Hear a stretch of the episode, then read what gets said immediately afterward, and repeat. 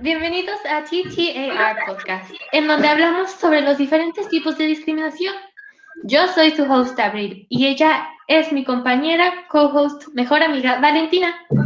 Esperemos que les guste y aprendan algo sobre las diferentes experiencias de las personas que han sufrido esto que es la discriminación.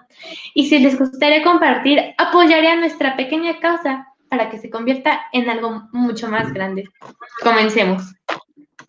El día de hoy hablaremos sobre discriminación racial. Nuestros invitados especiales de hoy son Claudia García, Zulema Ornelas y Raquel García. La primera que se va a presentar es Miss Rachel. Bueno, hola, buenas tardes. Yo soy Raquel García Montaños. Soy recién egresada de la licenciatura de Historia por la UNAM y soy maestra en el Colegio Edgar Morín y consultora en la Comisión Mexicana de Defensa y Promoción de los Derechos Humanos. Y tengo 24 años. Gracias, Raquel. Oye, no se vale decirle tal. ¿Qué tal? Yo soy Claudia García. Pues yo estudié la licenciatura en Pedagogía en la Universidad UTEL, en línea. Eh, tengo carrera trunca en Ingeniería Biomédica, Informática Administrativa.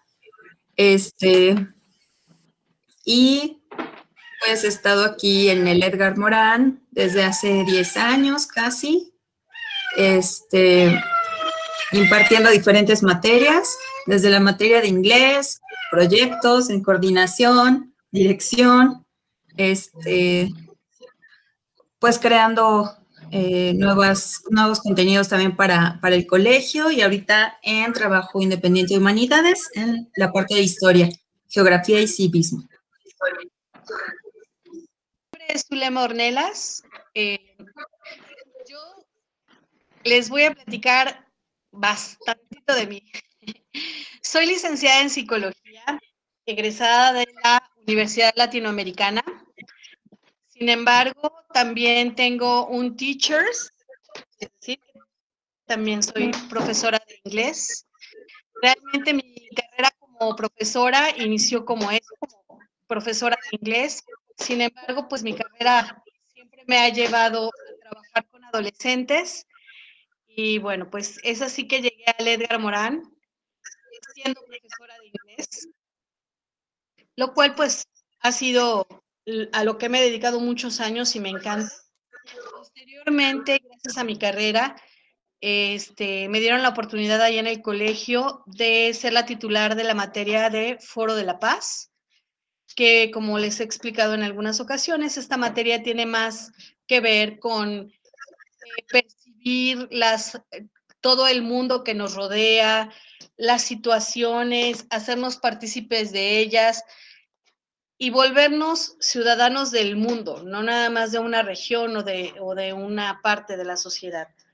Entonces, pues es algo que a mí me apasiona y que tiene mucho que ver con, con mi carrera y ahora es a donde estoy y me encuentro muy feliz. Llevo ya cinco años en el colegio. Esa sería mi presentación. Muchas gracias, mi Susu. Entonces, les vuelvo a dar la bienvenida a TAR Podcast, donde platicamos sobre qué es la discriminación racial. Comencemos. Entonces, este, les, puedo, les voy a hacer un par de preguntas y si quieren me pueden ir contestando primero Miss Raquel, luego Miss Clau y luego Miss Susu. Ok. Este, ¿Ustedes han tenido alguna experiencia con el racismo y siendo mujeres, pues, este, se ha vuelto más fuerte este caso? ¿Con ustedes que hayan experimentado una situación así? Bueno, pues la verdad es que yo no he experimentado ninguna situación racista eh, de la que pueda recordar, pues en especial porque tengo el privilegio de ser una persona blanca eh, sí he experimentado tal vez discriminación por género, pero creo que eso es otra cosa. Tal vez puedo pensar en alguna ocasión que haya sufrido discriminación racial estando eh, de vacaciones en algún lugar en donde haya como demasiada gente de Estados Unidos o europea. que al enterarse de que soy mexicana, pues su trato cambia un poco, ¿no? Entonces, pero en realidad no he tenido ninguna experiencia violenta ni nada por el estilo y pues sé que eso tiene que ver pues con mi color de piel, ¿no? Al final de cuentas eso me ha salvado de, de experimentar ciertas situaciones bastante difíciles. Entonces yo diría que no en realidad.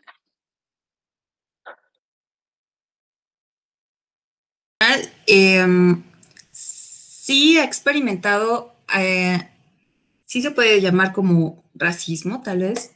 Así como dice eh, Raquel, eh, sí, a lo mejor eh, privilegio de tener la tez blanca o clara eh, ha sido este, pues un factor importante también para ciertas cosas que se te abren la puerta, ¿no? Eh, y desafortunadamente, por ejemplo, sí me ha tocado compañeros, por ejemplo, te puedo, que, que ellos mismos se discriminan solitos. Por ejemplo, hace años, ya voy a revelar aquí la edad, cuando abrió Mundo E, y que todo el mundo estaba así de, wow, Mundo E, lo máximo, y bueno, era así como, este, e, e, esta, este techo así de cielo y padrísimo, les decía a mis compañeros de la universidad, oye, vamos a Mundo E, que no sé qué, y la mayoría era de tez muy morenita, y de repente uno de ellos me dice, ay, ¿cómo crees que vamos a ir ahí? Tú sí, porque pues eres blanquita y güerita, pero yo yo que soy morenita, o sea, ¿qué van a decir de mí yo estando en ese lugar? Y yo sí, pero, o sea, ¿qué tiene que ver eso? O sea, si vamos a ir todos juntos a divertirnos y para eso está el, centro comercial, ¿no? Y este, ir al cine, etcétera. No, no, no, es que es solamente para gente blanquita.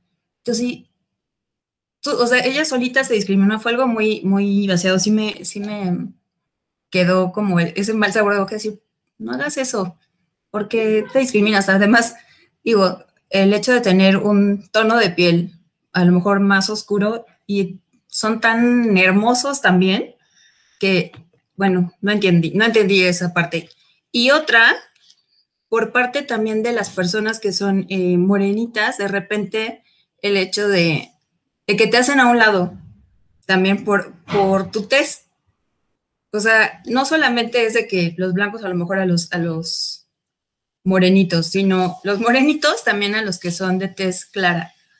Así como que, ay, no, espérate, ¿no? Entonces, ese tipo de cosas también, también se dan.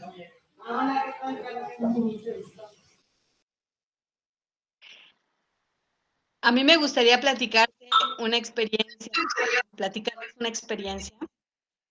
Eh, y me da, les digo que a mí me da pena contarla, pero al mismo tiempo ha sido una lección muy grande en mi vida. Yo sufrí discriminación, bueno, y a lo mejor yo no, mi familia, en específico mis papás. Mis papás, eh, bueno, mi papá, su familia viene de Ciudad Juárez, Chihuahua. Entonces, somos eh, eh, norteños, les digo yo, ¿no? Pero su hermano se vivió toda la vida en El Paso, Texas. Por ende, pues sus hijos son eh, estadounidenses. Hubo un tiempo en que mis papás vivieron en, en Ciudad Juárez y un día llegaron mis tíos con una de sus hijas a visitar a mis papás porque pues los habían invitado a comer y la verdad es que la cultura latina somos muy apapachadores y muy fiesteros. Esa es la verdad. Y somos muy de familia. Y pues a veces la cultura de ella es totalmente diferente a como la, como la imaginamos. El punto es que llegaron mis tíos, llegó mi prima, y todos así como que, ay, muy bien, sí, bla, mucho beso, qué bueno que vinieron, etcétera, etcétera. Y mi mamá ese día hizo de comer pozole. Cuando se sentaron a comer, mi prima, de la manera más grosera, empezó a hablar en inglés y a decir así como que qué rayos era eso, que por qué esa comida, y diciéndole a su esposo, su esposo era un descendiente, diciéndole a su esposo que, ay, qué bueno que venimos, pero ya mejor vámonos. pero, oh sorpresa, no contaban con que yo sabía hablar inglés. Y pues obviamente para mis pulgas, pues sí me levanté y sí les pedí que por favor pues fueran más respetuosos y que si querían irse, pues se podían ir. Que estaban aquí, que mis papás les habían abierto la puerta como la familia que somos y que no esperaba que le hicieran alguna grosería. Específicamente de mi prima, porque te he de decir que su esposo, un amor de persona, totalmente otra, otra cultura. Y bueno, yo también viví un tiempo en Juárez y a los que son descendientes de latinos que viven del otro lado, que viven en Estados Unidos, nosotros les decimos que son pochos, ¿no? Porque se creen norteamericanos, pero más que Donald Trump, y perdón, pero tienen toda la raíz pegada ahí a, a los pies, porque su familia trata de inculcarles esas raíces latinas. Sin embargo, ellos niegan sus raíces. Entonces es muy desagradable que gente de tu misma sangre, por llamarlo así, o tu propia familia, te discrimine porque no está acostumbrada a tus raíces, o piensa que eres menos, o porque cree que no entiendes o no podrías hablar inglés. Entonces, pues sí, yo, yo la verdad sí sentí muy feo porque pues mis papás lo hicieron con todo el amor de recibir a su hermano y a sus hijos, y pues la señorita, bueno, señora ya, fue bastante grosera. Entonces, para mí mis primos del paso son así, pochos y lo menos que pueda yo hablar con ellos. Me da mucha pena, pero a mí no me gusta que nos traten así, mucho menos, eh, insisto, con esta, estas tradiciones que al menos en mi familia están de recibir a la familia como es, como familia, ¿no? Entonces, sí, sí, sí he sufrido esa parte de racismo es a veces hasta tu familia es quien te lo provoca, es tu, inseguridad hacia ti, como tu color de piel o tu, no sé, tu descendencia, a veces hasta tu familia es quien te lo provoca. Y más, más la sociedad es quien lo hace ver de una manera tan grosera y tan, pues, que la de hecho, no sé si sabían, pero mm, se dice que todos venimos de África, que bueno, que antes todos los descendientes de hace millones de años eran pues africanos. Y fueron mudándose eh, a las tierras y se fueron desplazando, fueron cambiando sus tonos de piel, obviamente, por el sol y por los otros rasgos. Entonces, pues es sorprendente cómo la gente primero debería como informarse bien sobre todo lo que está pasando y después comentar y después todo esto.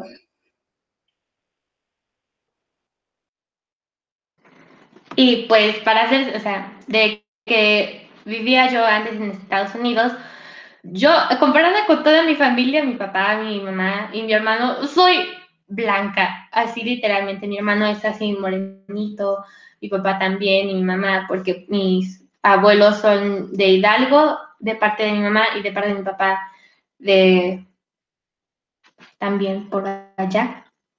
Y um, pues para mí cuando fuimos fue muy fácil entrar a la escuela y todo, pero a mi hermano en cambio sí tuvo más problemas, ¿no? Porque le decían frijolito en, en inglés, ¿no? Y entonces es como, decirle así que eres mexicano y que no eres igual a ellos y mi hermano pues se los regresaba en decirles galletas saladas de los blancos que son allá. Y entonces yo creo que a él también le costó mucho trabajo y como tú dijiste vale a veces hasta tus propias este tu propia familia este pues te llega a decir un chiste así que pues eres tu diferente tono de piel, ojos o cabello.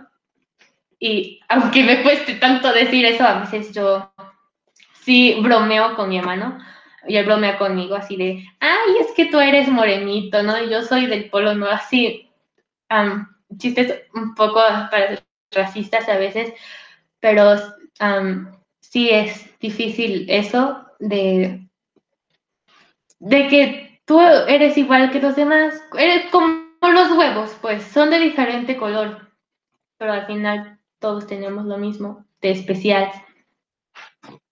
Y ahora, ah, Vale les quería hacer una pregunta, ¿de acuerdo?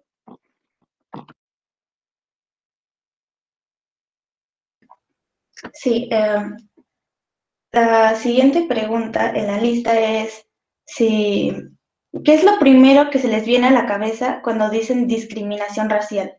A mí se me vienen eh, varias cosas a la cabeza. Eh, en primer lugar, obviamente, la discriminación a los afrodescendientes, que creo que es una de las discriminaciones raciales más sonadas, ¿no? Sobre todo el caso estadounidense, que es un caso que nos queda bastante cercano, la esclavitud, la lucha por los derechos civiles, eh, que continúan, ¿no? Todas las marchas que ha habido en los últimos meses. Pero también, bueno, yo dentro de mis especializaciones está eh, historia contemporánea en Medio Oriente y conflictos armados. Entonces también me viene a la mente eh, pues toda la discriminación actual a, a los musulmanes, por ejemplo, entonces, y que también últimamente han surgido muchos chistes racistas alrededor, ¿no? Como de estos que eh, si, si tienes rasgos un poco árabes ya te vas a explotar y ya eres terrorista y todas estas cosas que al final hacen muchísimo daño. Eh, y también podría pensar eh, pues en la discriminación a las personas indígenas en nuestro país, ¿no? Entonces, creo que esos son los casos que más se me vienen a, a la mente cuando pienso en discriminación racial. Y, y pues obviamente también lo que se me viene por todo lo que yo trabajo un poco, pues es como todo esto termina en violencias que muchas veces se han llevado a extremos que no tendrían que haber sucedido, ¿no? En el caso de la Segunda Guerra Mundial o, o los genocidios en Guatemala, por ejemplo, el genocidio en Ruanda. Eh, y pues nada, creo que, que, eso es lo que se me viene a la mente, como una desinformación porque yo creo que toda discriminación sale de, de, no conocer, ¿no? Como decías, todos surgimos de África, todos al final somos lo mismo, entonces esta idea de una supremacía racial es una idea completamente, pues, sin fundamentos, entonces, eh, y, y, también mucho, mucho odio, ¿no? Es lo, en lo que pienso, lo primero en lo que pienso cuando me hablan de discriminación racial. Exacto, como dice Raquel, pues sí, esta parte de eh, lo primerito es eh, la discriminación hacia, hacia los afroamericanos, bueno, hacia las personas este, de África o de color, de un color eh, oscuro de piel.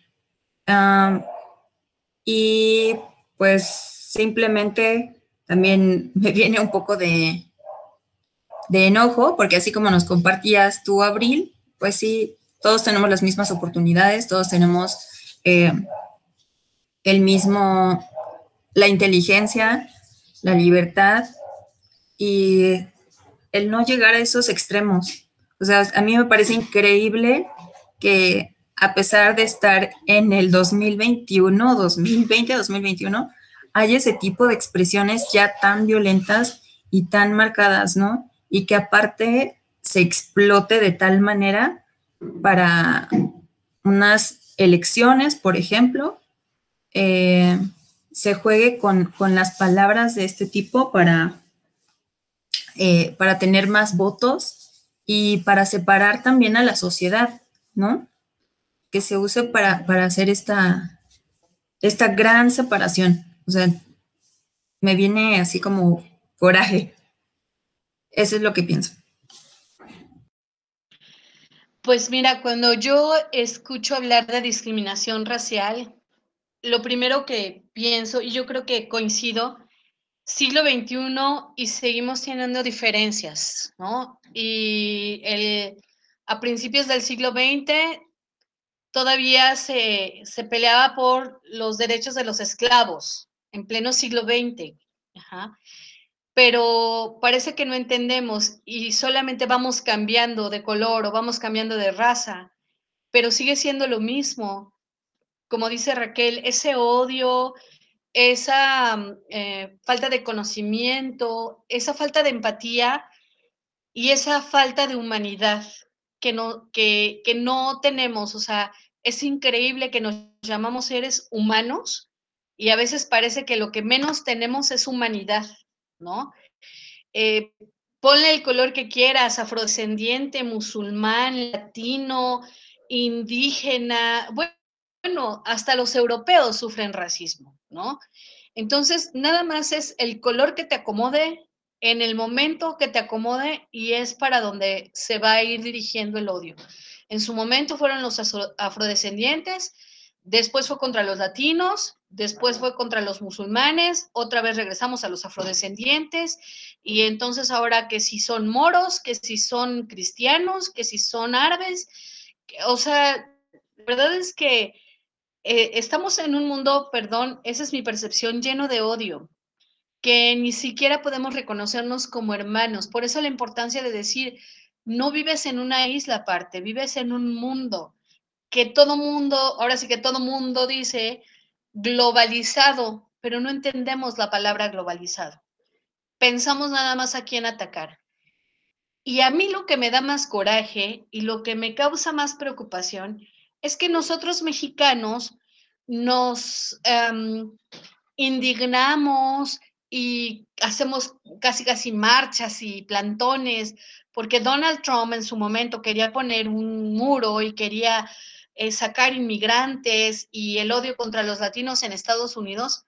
Y si volteáramos un, un poquito para adentro del país, nosotros somos igual o peor de racistas. ¿Con quién? Con nuestra propia gente.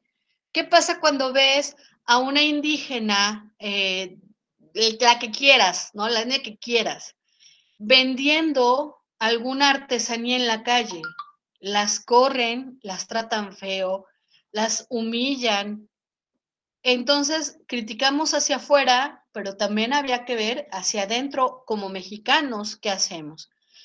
Incluso alguna vez yo les ponía el ejemplo, como mujeres que, preferimos comprar a lo mejor un monedero, una bolsa tejido por alguna, alguna comunidad indígena, ya sea maya, huichol, no sé, que nos puedan vender en algún mercado de artesanías, o un bolso de, no sé, Gucci, Prada, whatever, ¿no? Si tenemos los recursos pues no, pues ¿cómo crees? Pues andar a la moda es lo de hoy, ¿no? Entonces, creo que eso también sería un poquito para recapacitar que no hay que ver hacia afuera, también hay que ver hacia adentro y pues simplemente no perder de vista la humanidad.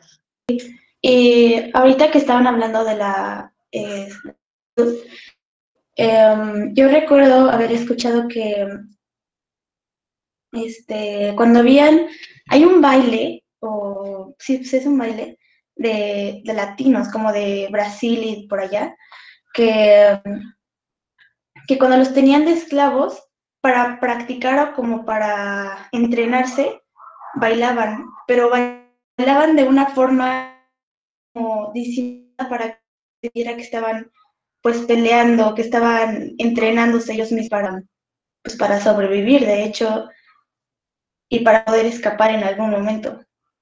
Y, sí.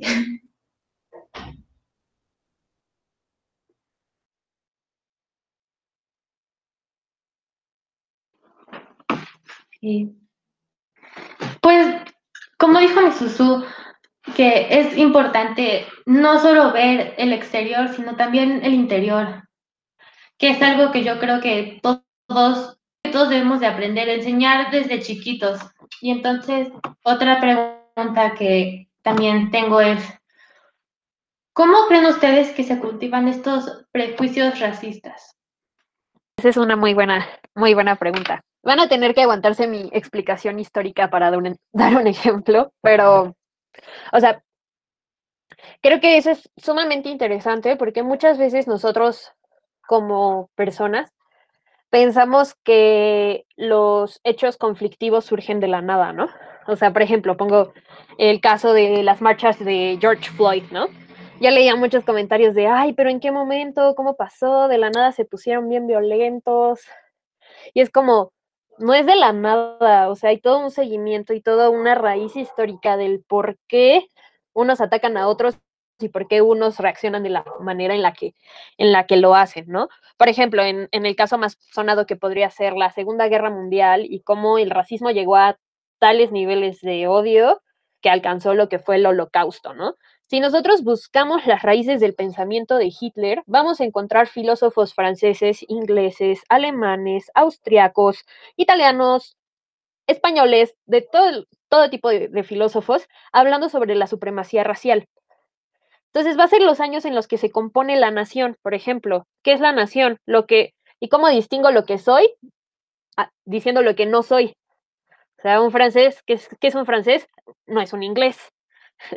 Entonces se empieza a formar es, esta separación que gracias a la educación se empieza a, a, agrandar, ¿no? Poco a poco. O sea, en las escuelas se empiezan a implementar los símbolos nacionales, el, eh, los himnos nacionales, las banderas, los cuentos, las historias de nuestro pasado glorioso y se busca un enemigo, ¿no? Un enemigo como una forma de explicar los males de un pueblo. O sea, si estamos mal es por culpa de los judíos, si estamos mal es por culpa de los ingleses, si estamos mal es por culpa de los alemanes.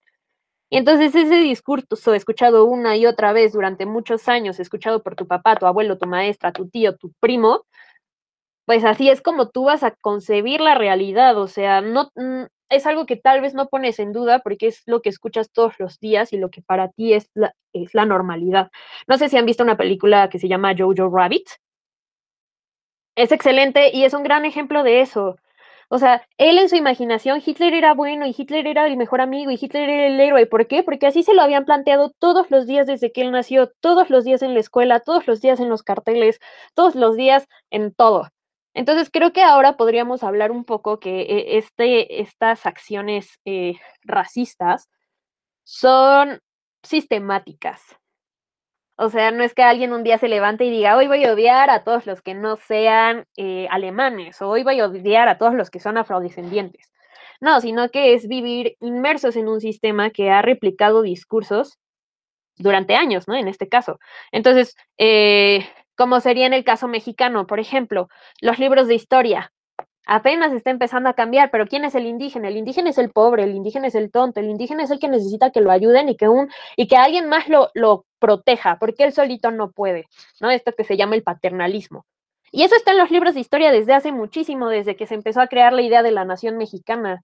Y apenas después de 100 años, de 200 años, apenas están replanteando si sí o no está bien lo que están poniendo, ¿no? Entonces yo creo que estas ideas racistas vienen desde un sistema. Y, y se, se imparten a través de la educación, ah, pues la educación como tal en la escuela, pero también la educación en la casa, ¿no? O sea, sí, por ejemplo, en mi caso, mis papás no son racistas, entonces, aunque tal vez en varios grados de mi escuela o varios profesores fueron muy racistas, si mis papás no lo son, pues ahí yo tengo con qué comparar la información, pero si se juntan las dos, la, pues sí, las dos cosas, o sea, una escuela racista en un país racista con unos papás racistas, con que tienen unos papás racistas, o sea, tú tienes abuelos racistas, pues no, no es como tan fácil salir de ahí, ¿no? Entonces yo creo que igual el primer paso es, obviamente, no aceptar el racismo de parte de nadie, pero asimilar que no es como la persona en sí misma la que un día dijo, ay, hoy voy a ser racista, sino que es un cambio que tenemos que hacer sistemática, completa, desde la educación, desde cambiar nuestros libros de texto, desde cambiar cómo vemos la historia, desde cambiar nuestros discursos, desde cambiar cómo percibimos eh, el mundo y también aceptando que nosotros tenemos muchas cosas racistas. O sea, yo, por ejemplo, con los de segundo año les hacía el ejercicio de piensen en una persona culta y en una inculta, de qué color es la culta y de qué color es la inculta. Y así venimos ya formateados, por así decirlo. Entonces, yo también creo que el primer paso para erradicarlo es un poco aceptar que es parte de, del sistema en donde crecimos y nacimos todos y que todos tenemos un poco de racistas y hay que irlo quitando poco a poco y volver a aprender todo lo que según ya sabemos. Y ya. Como dice Raquel, esta, esta parte desde muy chiquitos que nos van enseñando a través de bromas. Algo que me llama mucho la atención y que lo han mencionado a lo mejor sin darnos cuenta es el poder de la palabra. El poder que alcanzan las palabras que eh, puede parecer una broma, pero una, ahora sí que dicho tantas, tantas veces, llega un punto en el que sí te la crees y obviamente lo actúas. Tanto la crees que lo actúas. Entonces, es bien importante el, estar observando lo que nosotros decimos, nuestras mismas palabras y también no permitir, por ejemplo, si vemos a alguno de nuestros amigos o eh, compañeros, familiares, si tienen este tipo de actos, poderles hacer esa, esa, no, esa acotación. Seguramente no les va a gustar, seguramente nos van a decir, ay, qué, qué que no sé qué, pero pues sí es importante. En algún punto tal vez se puedan dar cuenta de, de lo que están diciendo. Eh, la educación pues sí tiene, juega un papel súper, súper importante, así como lo decía Raquel, yo también estoy súper de acuerdo, porque siempre nos han mostrado este, a las personas, por ejemplo, indígenas, como las pobres, como las que este, son incultas, eh, cosas por el estilo, ¿no?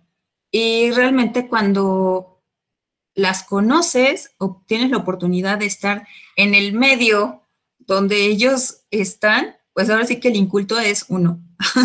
no significa que por mucho leer libros, pues ya vas a saber un montón de cosas, o por estar en la ciudad eres más de alguien, este, eres más que alguien más, que otra persona. Eh, y, simplemente el hecho también como e, en la educación, por ejemplo, de no poner eh, una educación indígena por ejemplo, hay tantas eh, dialectos y tantas cosas que pudiéramos también nosotros, por ejemplo, aquí en México aprender. Simplemente náhuatl, ¿no? Eh, un poquito, además del inglés, pues es un tipo de discriminación, es decir, oye, no, es más importante el inglés y tu dialecto o tu idioma original, o sea, ese, olvídalo, o maya, o algo así, que, pudiera eh, incluir también a estas personas. Em, otra cosa, creo que otra manera también de cambiar es el hecho de que nuestras propias ideas, simplemente el que ustedes estén haciendo esto, desde ahorita, empieza a hacer un cambio. Empieza a hacer un cambio ya en ustedes y seguramente en quien pueda escucharlas y hacer, vuelvo a lo mismo, el valor de las palabras creo que es importantísimo. Bueno, pues obviamente coincido con, las dos y bueno, lo único que agregaría es justamente el decir que necesitamos cambiar la forma de pensar, sí. La educación que tenemos empieza desde la casa, desde la familia, sí, también en las calles, con los amigos, sí. Y ahorita algo que dijo Miss Clau que, que me quedó mucho y que podría ser algo diferente. Fíjense, en la educación en México, normalmente la educación pública, no estás obligado a aprender otro idioma hasta la secundaria. Es decir, en primaria, tranquilamente el inglés es opcional. Estoy hablando de escuelas públicas. Sin embargo, después del 2000, ayúdame, Rach, a lo mejor 2008 creo que fue parte de la reforma, no sé si te acuerdas, que en algunas comunidades empezaron a hacer justamente las clases de manera bilingües. Este, disculpen si la fecha es equivocada, pero es aproximadamente el tiempo. Empezaron a hacer obligatorias las clases bilingües, es decir, obligaban a los maestros a dar las clases en español y en náhuatl, según con la intención de la inclusión a las comunidades indígenas. Y la verdad para mí eso es algo de, ah, creo que lo estás haciendo al revés, ¿no? O sea, ellos ya tienen su lengua.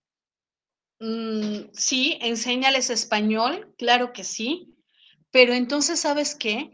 Que deberías de hacer obligatorio para todas las escuelas públicas un dialecto, el dialecto de la zona a la que estén más cercanas. Es decir, en el caso de nosotros, tendría que ser obligatorio aprender a hablar náhuatl, ¿no? Eh, purépecha, eh, vaya, tendría que ser al revés. Si tanto te están exigiendo ahora que para poderte graduar o para poder tener alguna oportunidad debes de manejar dos idiomas, qué precioso sería que aprendiéramos a manejar nuestras propias lenguas. y que así como copiamos las cosas malas de otras culturas, copiáramos las cosas buenas. Por ejemplo, en Bélgica hay más de tres dialectos y se respetan y todo mundo aprende. Y no hay persona en Bélgica que no por lo menos sea capaz de entender los tres dialectos. Deberíamos de copiar cosas como esas y no andar copiando otras cosas que no son tan buenas. Hay una carrera que tiene la UNAM, que es una carrera relativamente de, nueva creación, eh, que es Lenguas Hispanoamericanas, que es una carrera muy bonita y muy completa en, lo que es el área de lengua y literatura. Y uno de los requisitos, que es parte de lo que me gusta la carrera, este, es que para poderte graduar debes de hablar cinco idiomas. Inglés, francés, español y dos dialectos. Tú escoges cuál. Pero si no, no te gradúas. Eh, entonces creo que, vaya, respalda lo que están enseñando.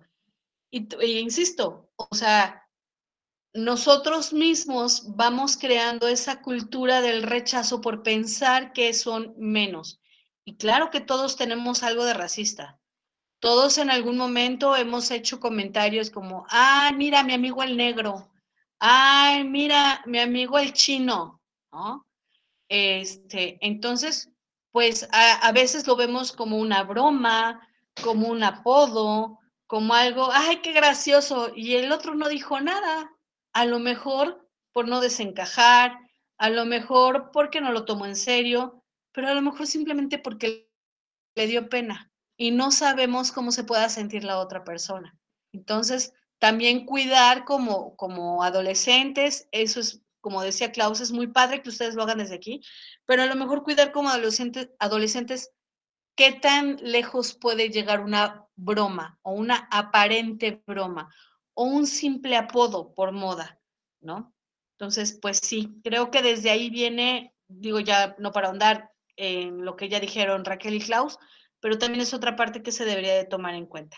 Han dicho ustedes tres el poder de la palabra que tiene que puede hacer que una persona este, se sienta así, cambie de sentimiento, es algo que se me hace tan increíble que, que si te dicen, no sé, que te, que te digan bonita, ¿cómo cambia ese sentimiento de que, no sé, si tuviste un mal día, te cambia esa como mentalidad de, ah, él cree que soy bonita, ¿no? Y te da esa fuerza así sentirte.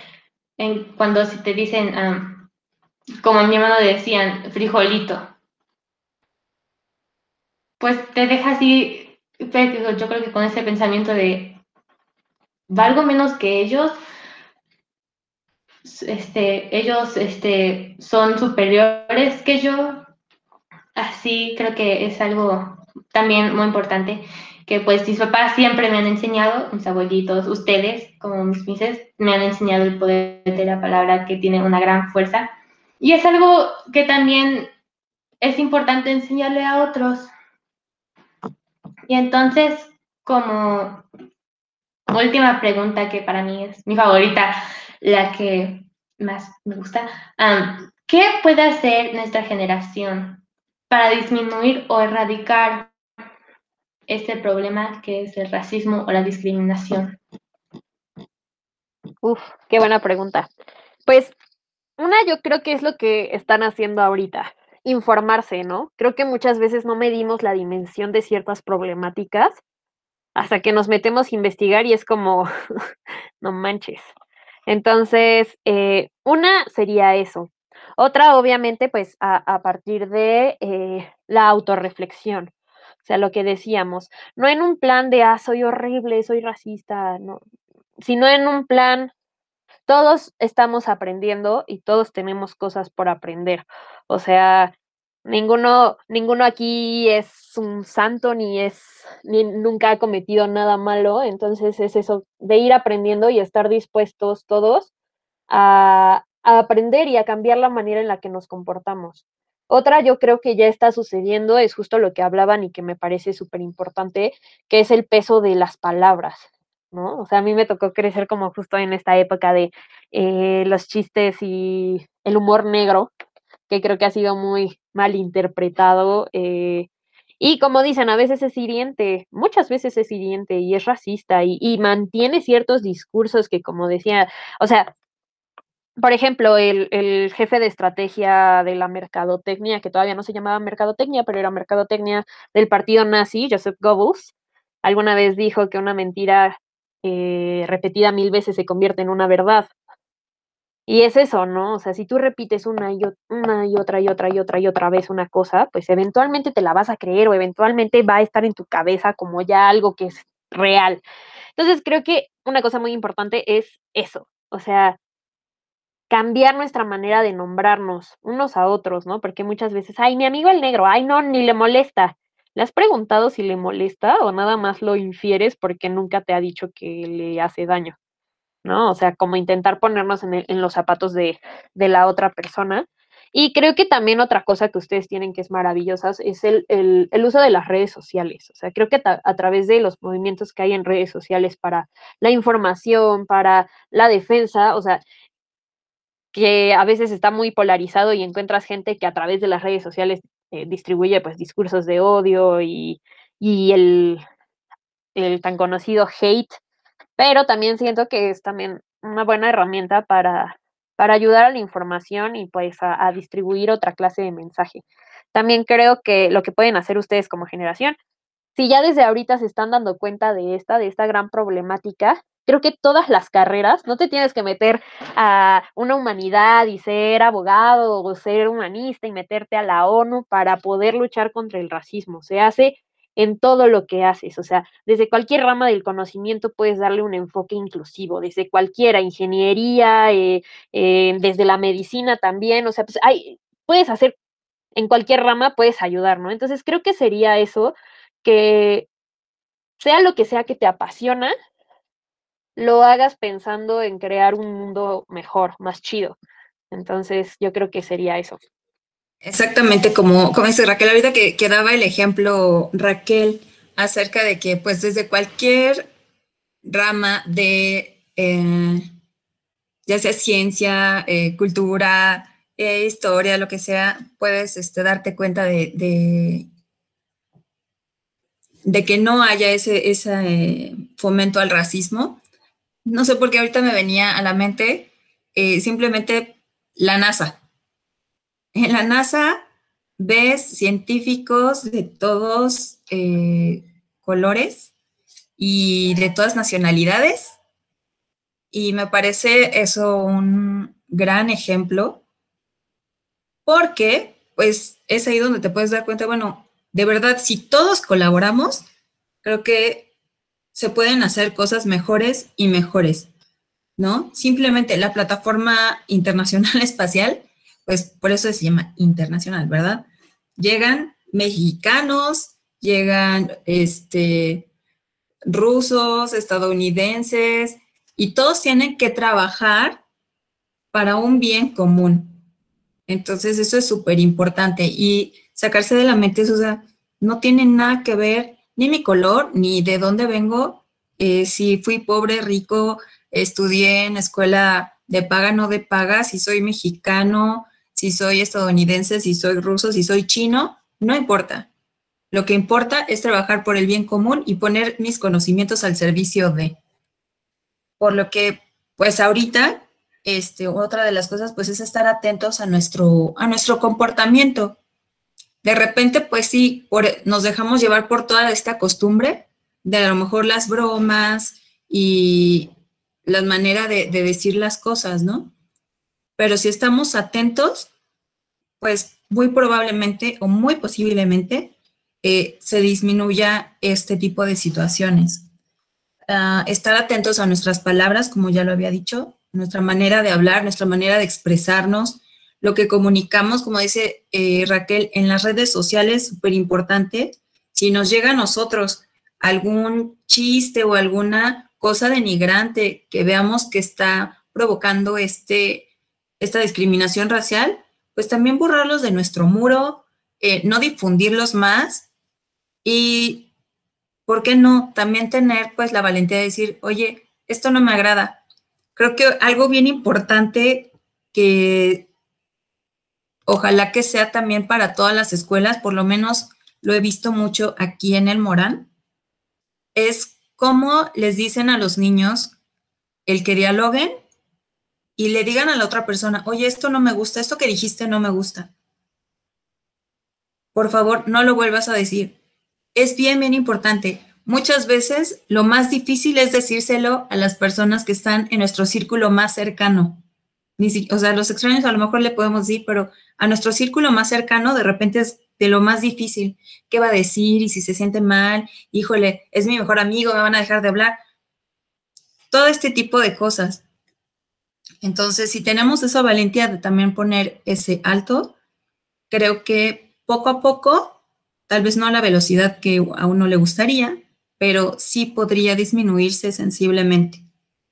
Miren, yo me voy a poner un poquito más ruda. Espero que lo tomen desde el amor con el que se los estoy diciendo. Yo les diría a los adolescentes, salgan del mundo de Internet donde viven. Salgan y volteen a la realidad. Salgan y observen a su alrededor. Vuélvanse observadores. Vuélvanse em, realmente vigilantes de ello y no nada más de eh, la discriminación racial, cualquier tipo de violencia. Vuélvanse unos verdaderos agresivos para poder erradicar esto. Así como están metidos tanto tiempo en sus redes sociales y tanto tiempo en su mundo de Internet, volteen a ver al mundo que les rodea. Sé que el confinamiento, sé que la pandemia sé que ahorita este es nuestro único medio, pero inclusive en tu propio medio, por ejemplo, yo les decía a los chicos también de segundo, que por qué no ahora en las vacaciones que, acaban de pasar, eh, entrevistaban o pedían opiniones acerca de sus papás o de, la, de sus primos o de la gente que estuviera alrededor, preguntándoles si alguna vez habían sido víctimas de algún tipo de discriminación. Y, les hacía yo la observación, verán ustedes con qué frecuencia se da esto en nuestro propio medio y ni siquiera lo sabíamos o ni siquiera lo habíamos percibido como tal porque pensábamos que era algo normal, que era algo normal que a mi tío le dijeran el negro, ¿no? O que a mi tía le dijeran, ay, güerita, ¿cómo estás? Entonces, o que a lo mejor alguno de mis tíos tratara mal a las personas que les ayudan con el aseo. Entonces, yo, ese sería mi mayor consejo para que lo logren salgan de su mundo, vuélvanse empáticos, volteen a ver al mundo real, em, recuperen esa humanidad que se ha perdido, eh, utilicen, claro que sí, las redes, pero para esto, para difundir este tipo de mensajes, para poder darle voz a esos que a lo mejor no pueden, pero no dejen que todo su tiempo se vaya en estar metido en un mundo de wireless, ¿no? Eso por un lado. Y por el otro lado, específicamente para ustedes, chicos del Morán, que no dejen este, estos proyectos en una asignación y en una calificación, que lo lleven más allá. Que así se haya terminado el ciclo escolar, ustedes le sigan dando seguimiento a su proyecto, porque este proyecto es de ustedes. Incluso les, les comentaba a los de tercero, ustedes están poniendo las bases para nuevas generaciones y todos los que vienen atrás con este tipo de proyectos, pero que no se quede en un, ah, pues para sacarme 10 en TIH o ah, para que la Miss de Foro no se enoje. No, háganlo porque están convencidos y porque se van a apropiar de este, este proyecto. Eso es lo que va a hacer que su proyecto tenga éxito, más allá de un 10, porque el 10 se los podemos dar por una buena redacción, por una bonita presentación, por un montón de creatividad, pero realmente que ese 10 sea porque pusieron el corazón en esto y están convencidas de que están haciendo algo bueno. Entonces, pues espero que lo tomen en cuenta.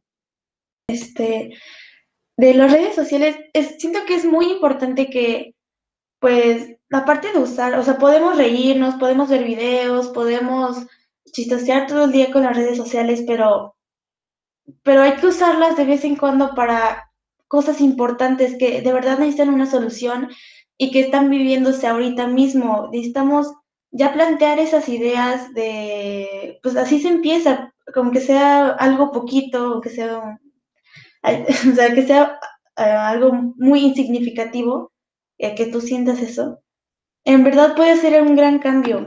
Y en las redes sociales podría pasar eso si la gente de verdad se lo propone y si pone atención y si, pues, de verdad les interesa, porque eso es este, importante. Y, y, lo que decían de las, de las calificaciones y no solo por calificación y que no se enoje, este, pues sí, es de gran importancia que la gente se, los niños, de hecho que empiecen como darles curiosidad saber de sobre esas cosas, que, que puedan interesarse en eso, que tengan, que quieran aprender más, que ellos de verdad quieran saber del tema para hacer todo esto. Eh, y otra cosa que estábamos hablando de por no sé, que tus amigos estén hablando y haciendo un comentario racista o algo malo, y tú solamente que no les quieres llevar la contraria o que como todos están riendo no quieres este pues, la contraria y así. Te ríes, aunque tus pensamientos sean otra cosa. Eso también debería ser como muy así de defender tus que no deje a alguien las haga menos, que no dejes que te dé vergüenza, que no dejes que, pues, que no se pueda, siempre, siempre hay una solución para algo si a ti no te parece. Y bueno, esa sería como toda mi opinión sobre lo que hemos estado hablando. no sé si quieras agregar algo, Abril.